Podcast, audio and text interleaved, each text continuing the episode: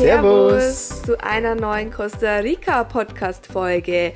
Das hier ist jetzt quasi Teil 2. Im ersten Teil der Costa Rica Podcast Reihe geht es darum, was wir gerne vorher gewusst hätten in Costa Rica. Also genau. hört da gerne mal rein. Da sind ein paar Punkte zusammengekommen. Hört da gerne mal rein, falls ihr eine Costa Rica-Reise plant. Und in der Folge wird's tierisch. Wir sprechen nämlich über die Tierwelt in Costa Rica und was euch hier dort erwartet. Unsere Highlights, unsere Fails und so weiter. Ja, aber ein bisschen auch über die Flora. Genau, ja, auf jeden Fall. Und auch über die Menschen, die wir dort getroffen haben. Aber falls ihr gerade dabei seid, eure Costa Rica-Reise zu planen oder falls ihr gerne wissen möchtet, wie teuer sowas ist, welche Highlights man unbedingt sehen sollte, wie lange man an einem Ort bleiben sollte und so weiter, dann schaut da gerne mal auf unserem Blog vorbei. Dort findet ihr nochmal alle Infos von der Reisezeit bis hin zu welches Auto sollte man mieten. Und in der Podcast-Folge sprechen wir nämlich eher über Off-Topic-Themen, sprich über all die Themen, die mir jetzt weder auf Instagram noch auf unserem Blog noch auf YouTube findet. Und wie gesagt, in der Podcast-Folge geht es eben um die Tiere in Costa Rica. Und um die Natur. ja, und wenn euch allgemein der Podcast gefällt, dann würden wir uns riesig freuen, wenn ihr uns eine Bewertung da lasst. Man kann nämlich bei Spotify ganz einfach unseren Podcast bewerten. Einfach auf unsere Show klicken und oben links findet ihr dann ähm, so ein kleines Sternchen-Symbol mit unserer Durchschnittsbewertung. Da müsst ihr einfach draufklicken und fünf Sterne am besten vergeben. Ähm, auch auf iTunes bzw. bei Apple Podcasts ist es relativ einfach. Da klickt ihr auch auf unsere Show, scrollt ein bisschen nach unten und dann findet ihr dort die Bewertungen. Dort könnt ihr sogar noch ein paar liebe Worte verlieren. Das würde uns riesig freuen. Vielen, vielen Dank. Ja, ich sag auch schon mal vielen Dank, wenn ihr euch da kurz ein paar Sekunden Zeit nehmt. Und jetzt wieder zurück zur Tierwelt in Costa Rica. Ich finde so, wenn man an Costa Rica denkt, an welches Tier denkst du als allererstes, Tom? Tukan und Faultier. Mir muss vielleicht hier gleich so eine kleine Erklärung oder Anekdote. Bei Tukan müssen wir mittlerweile immer lachen, weil mein größter Wunsch war es eigentlich in den dreieinhalb Wochen so richtig viele Tukans zu sehen und richtig äh, schön auch mal so voll nah und so. Und es hat sich irgendwie in den dreieinhalb Wochen nie so ergeben. Ein bis zweimal haben wir ihn so ein bisschen näher gesehen. Also vielleicht kurz zur Erklärung. Ja. Ein Tukan, das ist der Vogel mit dem langen gelben Schnabel, der eigentlich so schwarz-weiß, ein bisschen rot ist, glaube ich. Genau, aber der vor allem so einen schönen langen Schnabel hat. Also ich denke, jeder weiß, wenn man an Costa Rica denkt, dann denkt man eigentlich meistens an den Vogel. Ich, wenn an Costa Rica denke, ich denke eigentlich an den Red Eye Frog. Da gibt es so einen süßen, kleinen, knallgrünen Frosch mit so roten Augen. Der sieht wirklich aus, unser Guide hat mal gesagt, als hätte er halt Marihuana geraucht, so rote Augen hat er. Ja. Ich verstehe es nicht ganz, warum das für dich so ein ikonisches Tier ist Doch, für Costa Rica. Und natürlich halt Faultiere auch. Ja, Faultiere, definitiv. Ja, also ich denke, das sind so die klassischen Tiere, an die man denkt denkt. Also Faultier vielleicht auch ganz kurz erklärt, das ist so ein zotteliges. Ich denke, jeder weiß, wie ein Faultier aussieht, Tom. Du musst es nicht erklären. Ja. Okay, so ein zotteliges Tier, Aber das, das in den Bäumen hängt. Das sind so die klassischen Tiere, ähm, an die man halt denkt, wenn man jetzt vielleicht auch an Costa Rica denkt. Aber es gibt natürlich noch viel, viel mehr. Und ähm, wenn man nach Costa Rica reist, dann sollte man aber jetzt nicht das Bild im Kopf haben, dass das ganze Land wie ein Zoo ist, dass man wirklich an jeder Ecke überall ein Faultier sieht und genau Tommy oder eben an keinen Tukan, ja. also das hat ja eigentlich so relativ gut gestartet, meine meine Tukan-Geschichte und zwar waren wir am ersten Tag mal selber in La Fortuna in so einem Resurfer ähm, wandern und haben von echt relativ weit weg einen Tukan gesehen. Und dann dachte ich mir eigentlich, das geht so weiter. Und zwar ohne Guide sogar, weil man ohne muss Guide. auch gleich dazu sagen, ähm, in vielen Nationalparks und so weiter ähm, sollte man sich als Safari-Neuling unbedingt einen Guide nehmen, denn man sieht halt in den Bäumen und im Regenwald und im Dschungel halt selber als ungeschulter äh, Besucher viel, viel weniger Tiere als natürlich so ein Ja, oder vielleicht gar Guide. nichts, ja. Also man, es geht da vor allem ja um Töne und auch Gerüche, wie wir später noch rausgefunden haben, aber vor allem halt auch um, um Geräusche. Ähm, so zum Beispiel so Affen kann man eigentlich äh, schon von Weitem immer hören, weil eben dann die, die Äste und die Bäume ähm, rumwackeln und dann, und dann weiß man vorher schon, dass da jetzt gleich ein, eine Affenherde mhm. gut, ob man Herde sagt, weiß ich jetzt gar nicht, so eine Affengruppe auf einen zukommt und dann muss man halt warten und das würde man halt als Normalo einfach überhören. Auch wie so ein Tukan schreit oder ein Ara schreit. Ein Ara ist der ganz bunte in Deutschland würden wahrscheinlich viele sagen, der bunte Papagei. Tatsächlich ist es aber eine eigene Rasse und nennt sich Ara. Ähm, also die, der Oder Macau. Macau, genau auf Englisch. Der wunderschöne Vogel, die, die haben so einen ganz speziellen äh, Ton und wenn man das schon hört, dann, dann muss man eben gucken und, und so sieht man dann die Tiere viel, viel einfacher. Mhm. Aber wie Nina eben schon gesagt hat, nochmal zu dem Thema zurück, Costa Rica ist eben kein Zoo. Es ist jetzt nicht so, dass ich hier irgendwo in einen Nationalpark reinlaufe und dann kommen mir die Tiere wie, wie im Zoo so, ja, zuerst sehe ich Affen und dann sehe ich einen, einen Tukan und dann sehe ich ein Faultier, sondern ja, es kann da einfach schon auch passieren, dass man mal eine Stunde gar nichts sieht. Oder halt auch mal Pech und dreieinhalb Wochen kein Tukan sieht. Also kann auch passieren. Es ist halt. Ja, gut, ganz so schlimm ist es jetzt eigentlich nicht, muss man sagen. Wir haben jetzt in diesen dreieinhalb Wochen eigentlich alle wichtigen Tiere ja. gesehen, auch quasi alle. Der Tukan, der war auch zweimal sehr nah da eigentlich. Aber wir haben uns auch ähm, oft einen Guide genommen, das ist echt ein wichtiger Tipp.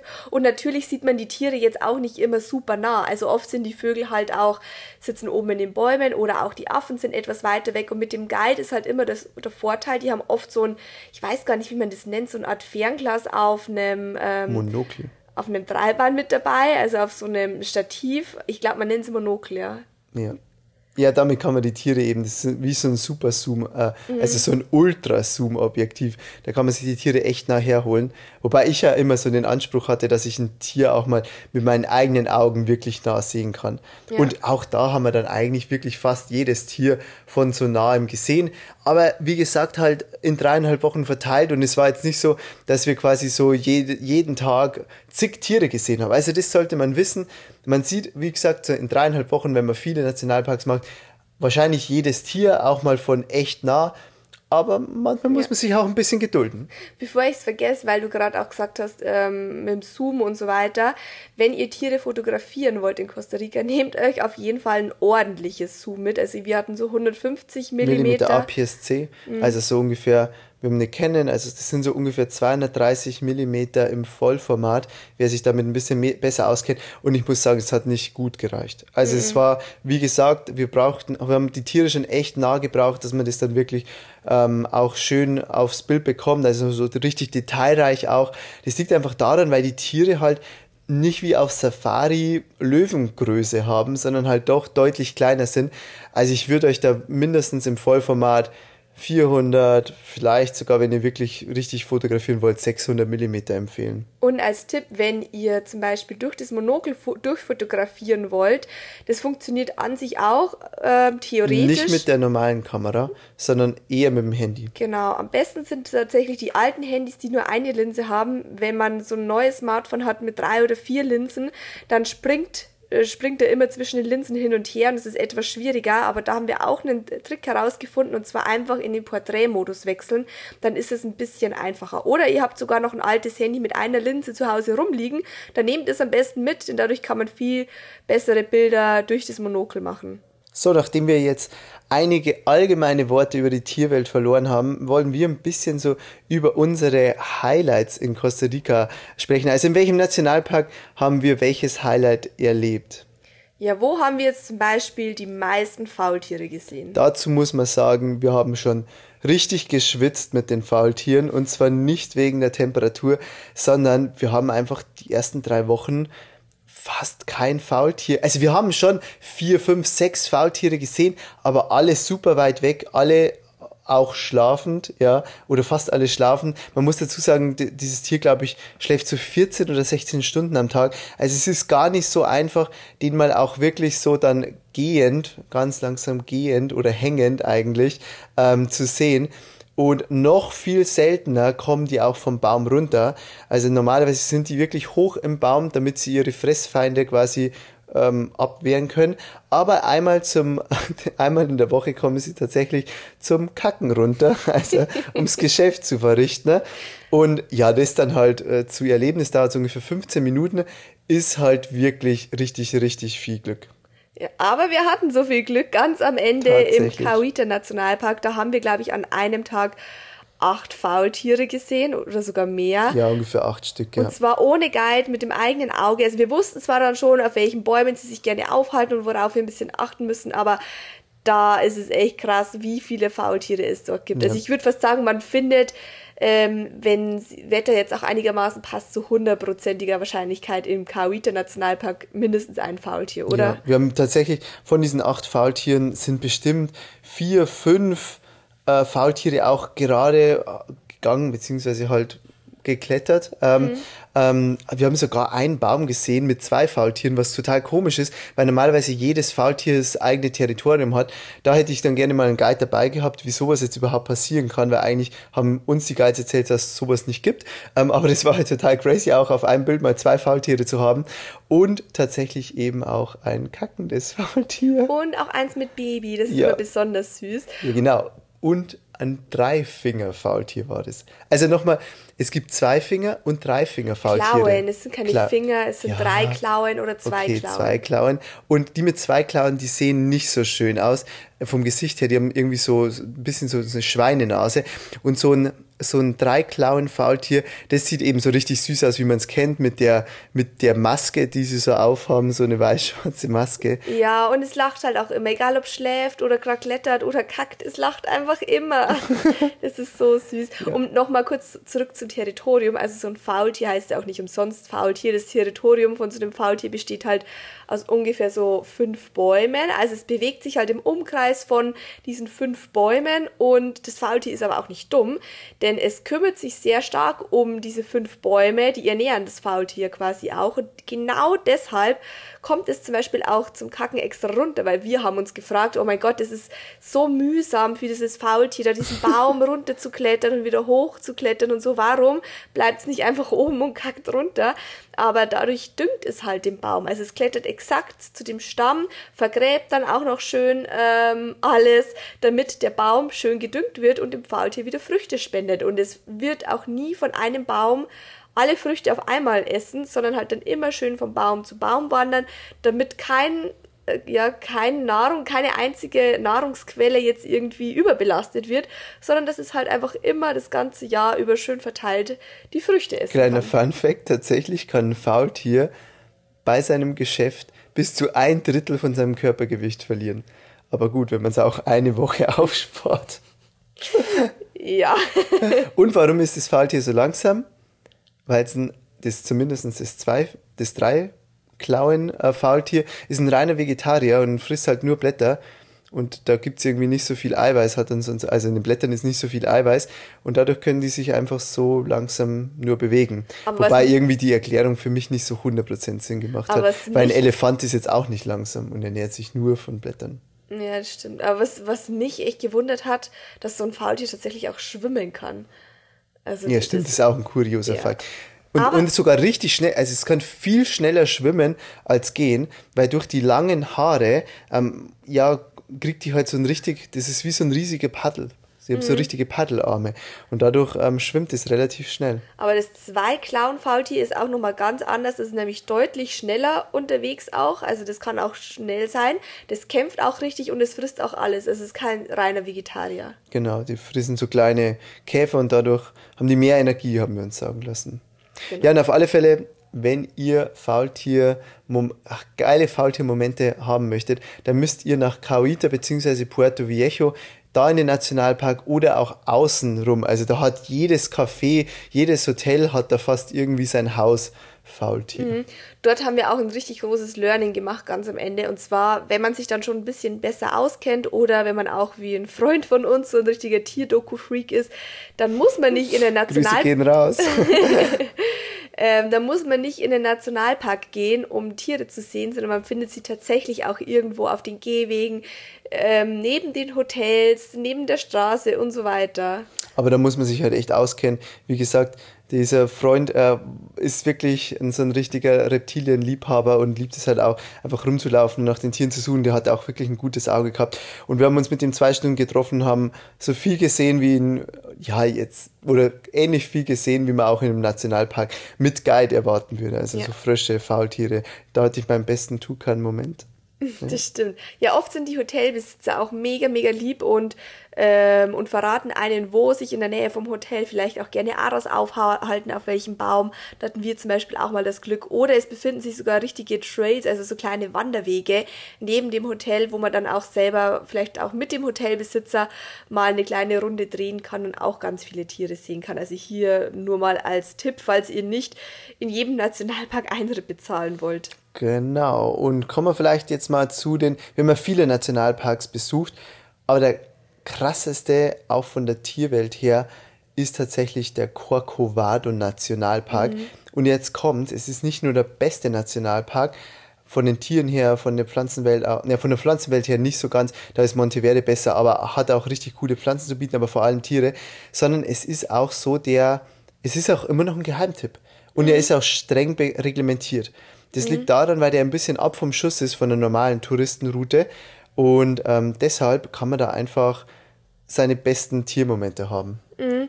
Und ich finde auch, wir haben richtig Glück gehabt, auch mit dem Guide. Also wir haben eine zweitägige Tour in den äh, Corcovado Nationalpark gemacht. Es gibt dort genau eine Übernachtungsmöglichkeit, nämlich in der Sirena Lodge.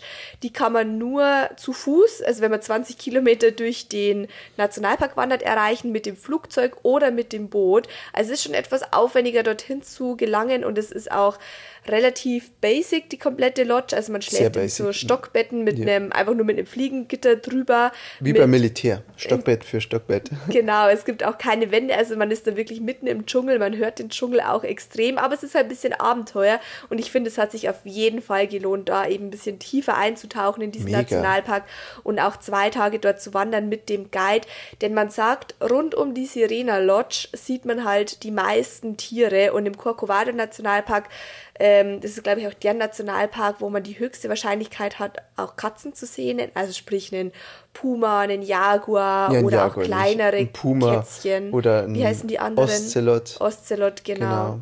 Ein Jaguar Rundi, den haben wir tatsächlich gesehen, aber der ist auch super selten. Das ist sowieso ein kleiner schwarzer Panther.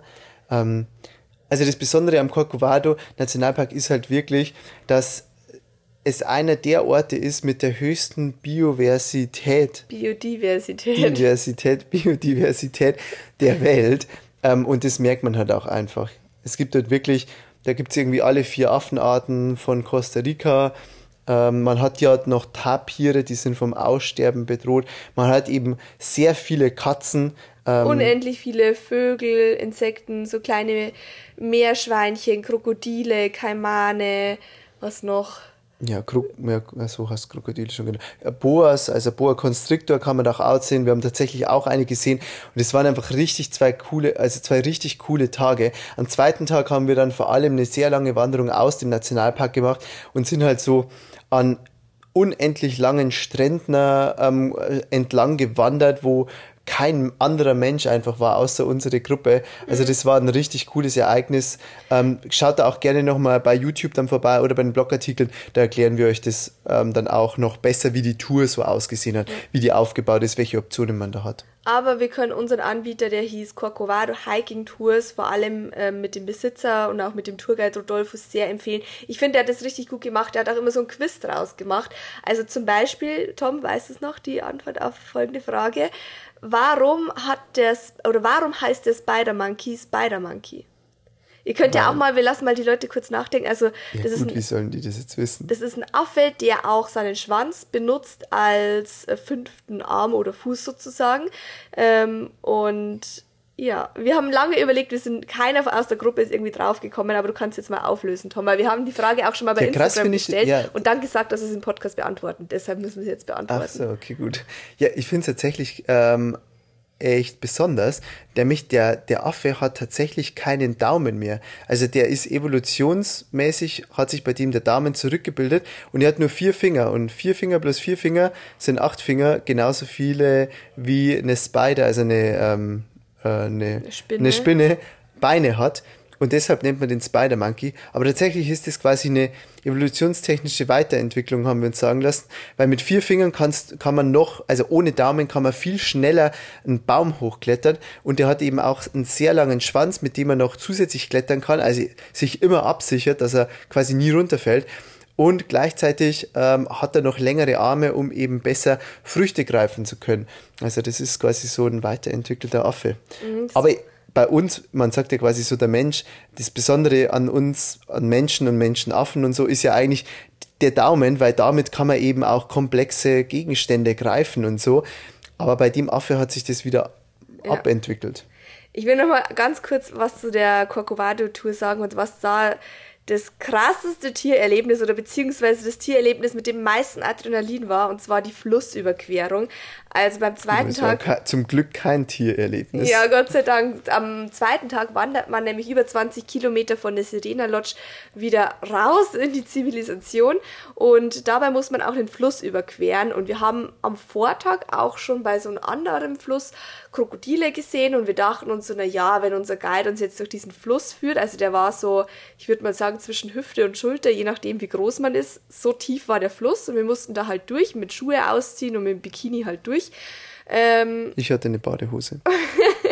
und äh, wir dachten uns erst, ach komm, da, da gibt es halt jetzt keine Krokodile in diesem Fluss, weil sonst wird unser Guide uns da jetzt wohl nicht durchjagen. Der Fluss war nämlich relativ breit. Und als wir dann auf der anderen Seite des Flusses standen, meinte er so, ja, jetzt kommt die Flut und jetzt schwemmt schön langsam so die ganzen Krokodile vom Meer irgendwie wieder in den Fluss hinein. Und ein paar Sekunden später haben wir dann tatsächlich auch ein Krokodil draußen schwimmen sehen und wir so, what the fuck? Sind wir da tatsächlich jetzt durch diesen Fluss, wo wirklich auch Krokodile drin sind? Also ernsthaft jetzt? Und er meinte so, ja, aber ähm, da ist auch noch nie was passiert und rein theoretisch wird auch nichts passieren. Das hat nämlich den Grund, dass die Krokodile dort genügend Fische zu fressen haben. Und so ein Krokodil oder allgemein so ein Tier sucht sich halt immer den einfachsten Weg. Und es wird jetzt kein Menschenbein attackieren, wenn es halt auch einfach ganz viele kleine Fische essen kann, weil die viel leichter zu verdauen sind auch. Also das war seine Erklärung. Ja, wir fanden das nicht so ganz beruhigend. Also es ist halt einfach noch nie was passiert. Wir hoffen, das bleibt so wir denken jetzt nur so, na ja, okay, irgendjemand wird sich schon was dabei gedacht haben. Aber wir haben tatsächlich einen Krokodilfluss überquert. Ja. Yep. Aber das war dann schon Nervenkitzel pur. Aber wer Krokodile mal sehen will, ohne Angst, der kann zum Beispiel bei der Crocodile Bridge so eine Krokodilstour machen. Bei, wie heißt es? Takoles. Takoles, genau. genau. Da aber ein ganz, ganz wichtiger Punkt. Und zwar gibt es leider, also Tier füt Tiere füttern oder allgemein Tiere in Costa Rica sind extrem unter Schutz gestellt. Man darf, man darf keine Tiere, keine Wildtiere eigentlich anfassen, man darf sie natürlich nicht töten, man darf sie auch nicht füttern, man darf sogar kein Foto mit ihnen machen, also kein Selfie oder so. Das ist ebenfalls verboten, quasi mit einem Tier gemeinsam auf einem Foto zu sein oder das zu machen. Ähm, das alles dient quasi dem Tierschutz, weil der Tierschutz so wichtig ist in Costa Rica.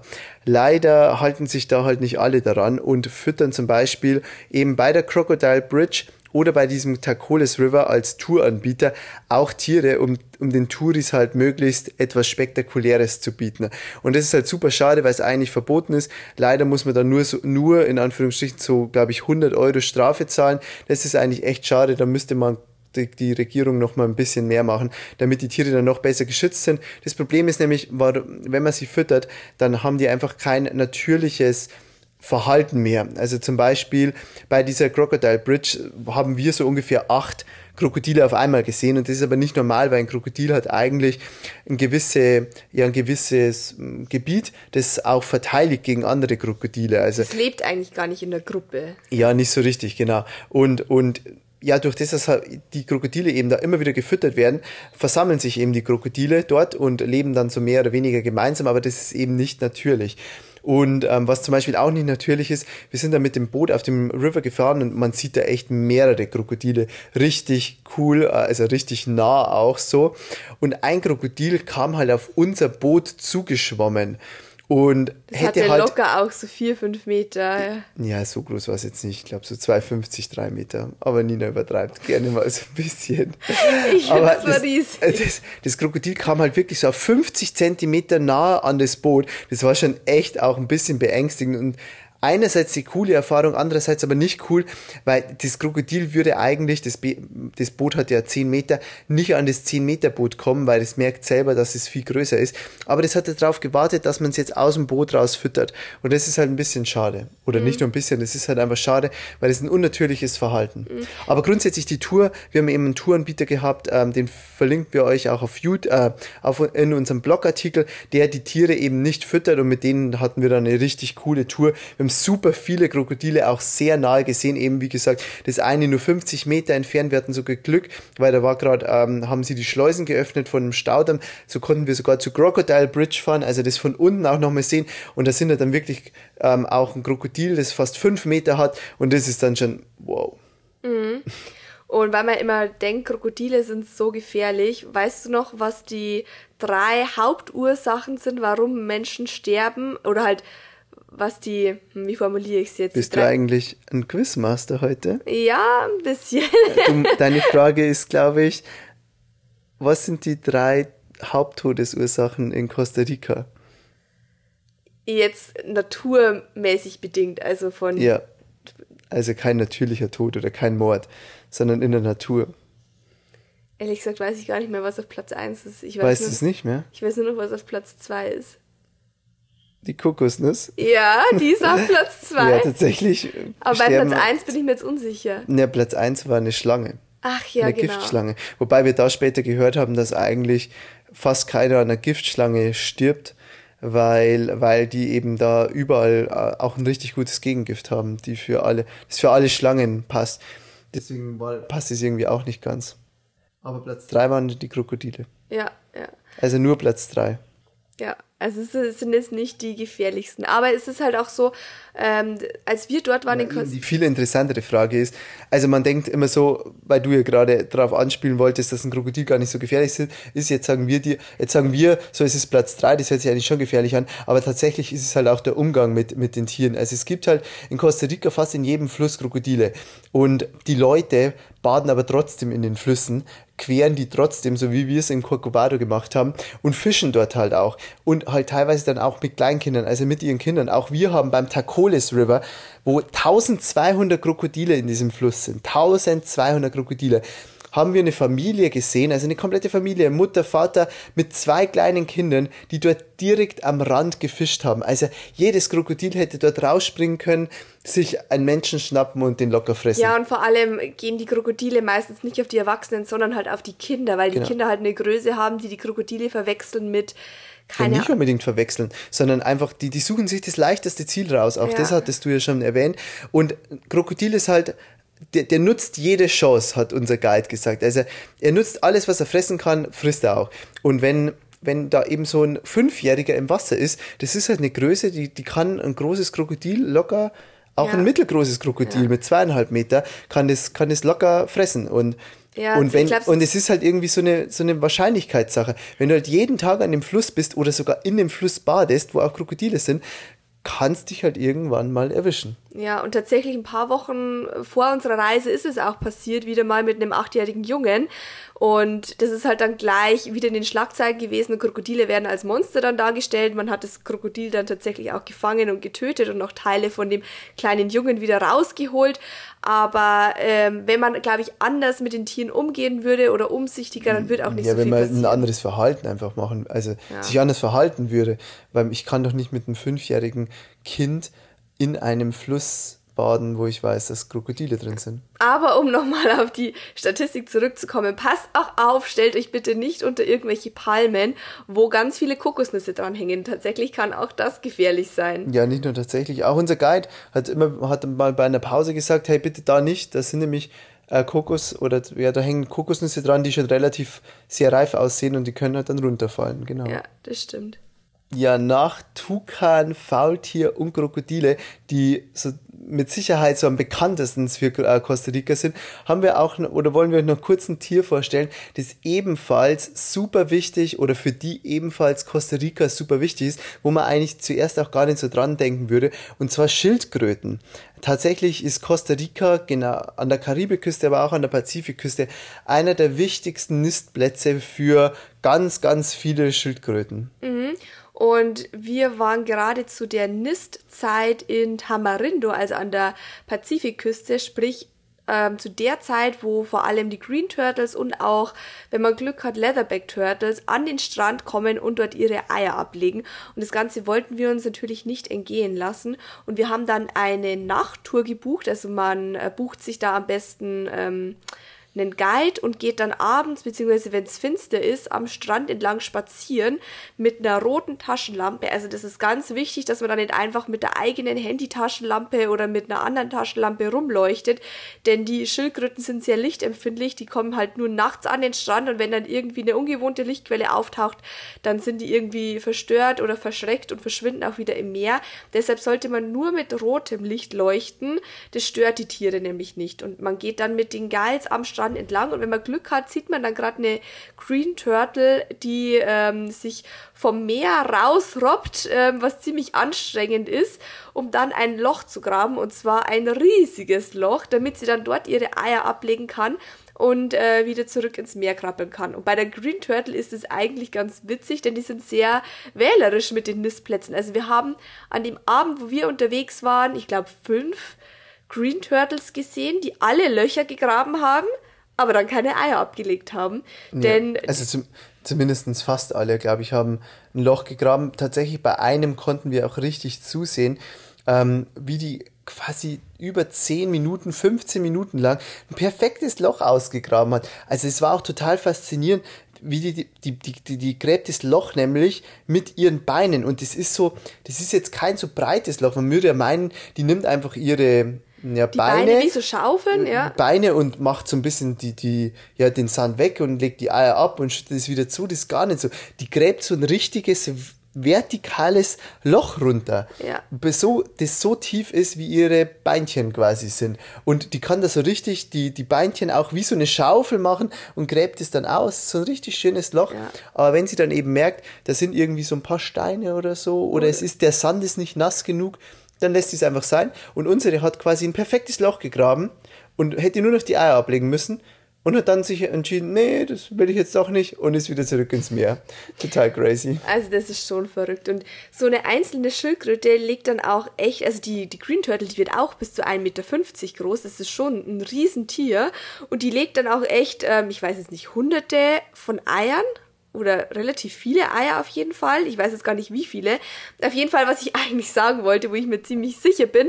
Ähm, und zwar ist es bei den Schildkröten so, dass die echt viele Fressfeinde haben. Also die, die Nester werden dann regelmäßig von anderen Tieren wieder ausgegraben, geplündert und die Eier werden gegessen oder auch wenn die kleinen Babyschildkröten dann schlüpfen und sich auf dem Weg Richtung Meer machen, haben sie noch zig Feinde. Also von so circa 1000 Schildkröteneiern überlebt vielleicht eine Schildkröte. Also das muss man sich mal geben. Also eine Schildkröte eine erreicht, das, erreicht dann das Erwachsenenalter. Und was ich auch ziemlich faszinierend finde an den Schildkröten, dass die zum Nisten, also wenn dann diese eine von 1000 Babys Babyschildkröten erwachsen ist und selber wieder Kinder bekommen möchte und Eier ablegen möchte, dann kommt sie an den exakt gleichen Strand zurück, an dem sie geboren wurde. Also Wobei ich das eigentlich ziemlich dumm finde, so in Anführungsstrichen, weil dadurch kommt, dass selbst so eine ähm, Pacific Green Turtle, von der wir die ganze Zeit reden, ne, ähm, die ist überhaupt nicht bedroht ist. Also die ist tatsächlich nicht vom Aussterben bedroht, eine der ganz wenigen Schildkröten, äh,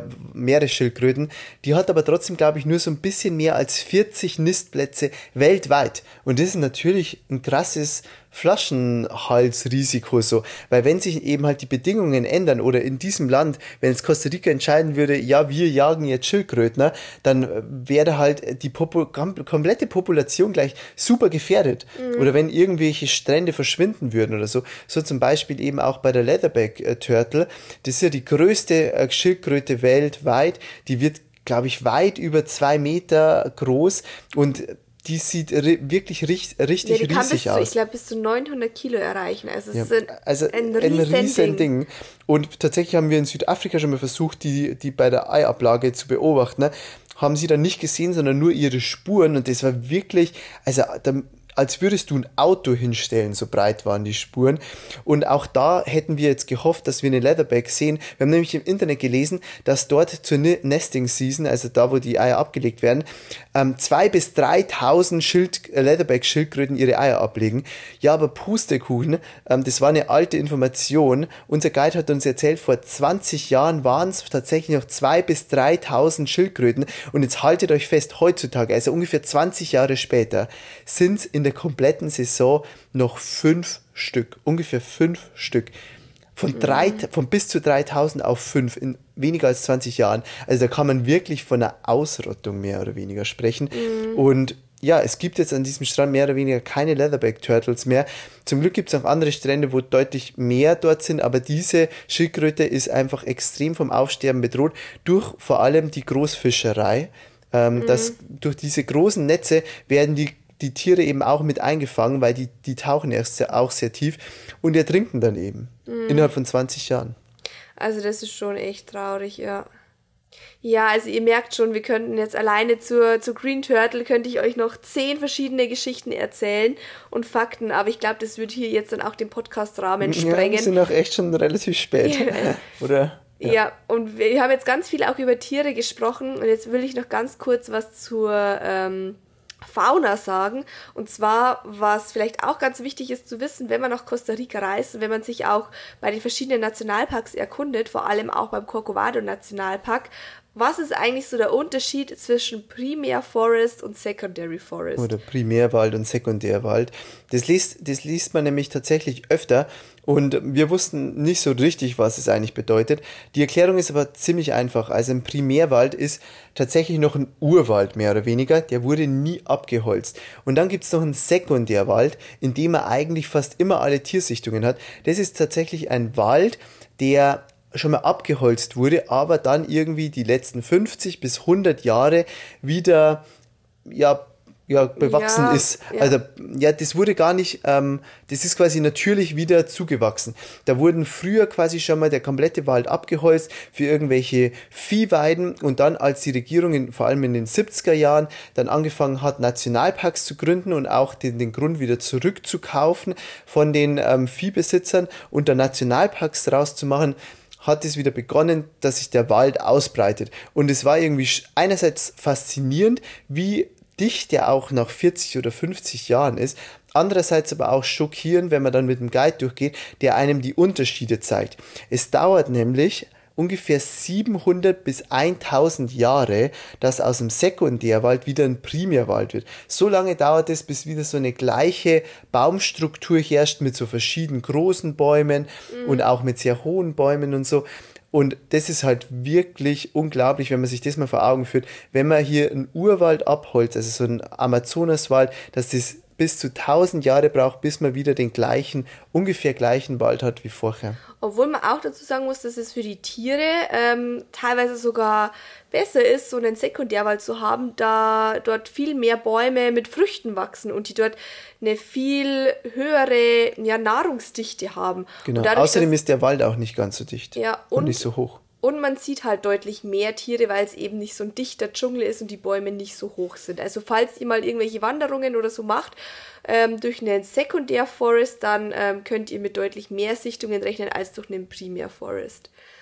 Genau, das ist vielleicht auch wichtig zu wissen in Costa Rica. Ansonsten, ich habe es auch schon in der letzten Podcast-Folge gesagt, ich finde es richtig cool, dass es, dass es in Costa Rica so viele Nationalparks gibt. Und man ist zwar erst schockiert, dass immer alles Eintritt kostet, aber letztendlich tragen die Eintrittsgelder dazu bei, dass es eben immer mehr Nationalparks gibt, dass immer mehr geschützt wird, dass die Tiere dort vor allem auch geschützt werden und deshalb, ja, finde ich Hat das es auch was Gutes. Genau, hat es auch was Gutes. Wir hoffen, euch hat die Podcast-Folge gefallen. Es war auf jeden Fall tierisch, glaube ich. Das war die tierischste Podcast-Folge ever. Ja, aber Costa Rica ist halt auch ein sehr tierreiches Land. Auf jeden Fall. Also wir sind ja jetzt aktuell gerade in Kolumbien. Ich bin mal gespannt, was wir hier so an Tieren alles erleben und sehen werden. Wir lassen es euch auf jeden Fall wissen. Falls ihr uns da äh, mehr verfolgen wollt, dann schaut gerne mal bei Instagram vorbei. Lasst uns auch gerne mal ein Feedback da. Wir haben nämlich zum Beispiel überlegt, ob wir, das ist ja jetzt so der neueste Trend, ob wir nicht mal eine Videopodcast-Folge machen sollen. Also ob wir uns filmen sollen, während wir den Podcast aufnehmen. Man kann es nämlich jetzt mittlerweile bei Spotify auch ausspielen. Also wenn ihr da Lust hättet, dass ihr bei Spotify auch ein Video anmachen könnt ähm, und quasi dann wie so ein ja, YouTube-Video uns da sehen könnt, während wir den Podcast aufnehmen, dann lasst uns das gerne mal wissen. Wir sind uns ehrlich gesagt noch sehr, sehr unsicher. Ja. Also ich müsste mich zumindest etwas mehr herrichten als jetzt. Ja, auf jeden Fall. Vielleicht sollten wir auch mal das Bett dann machen.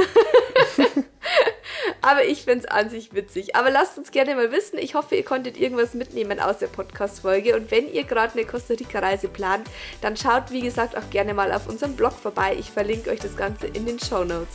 Und wenn euch die Folge gefallen hat, dann vergesst, wie gesagt, nicht unseren Podcast zu bewerten. Genau, ansonsten hören wir uns beim nächsten Mal. Ciao. Macht's gut, bis dann.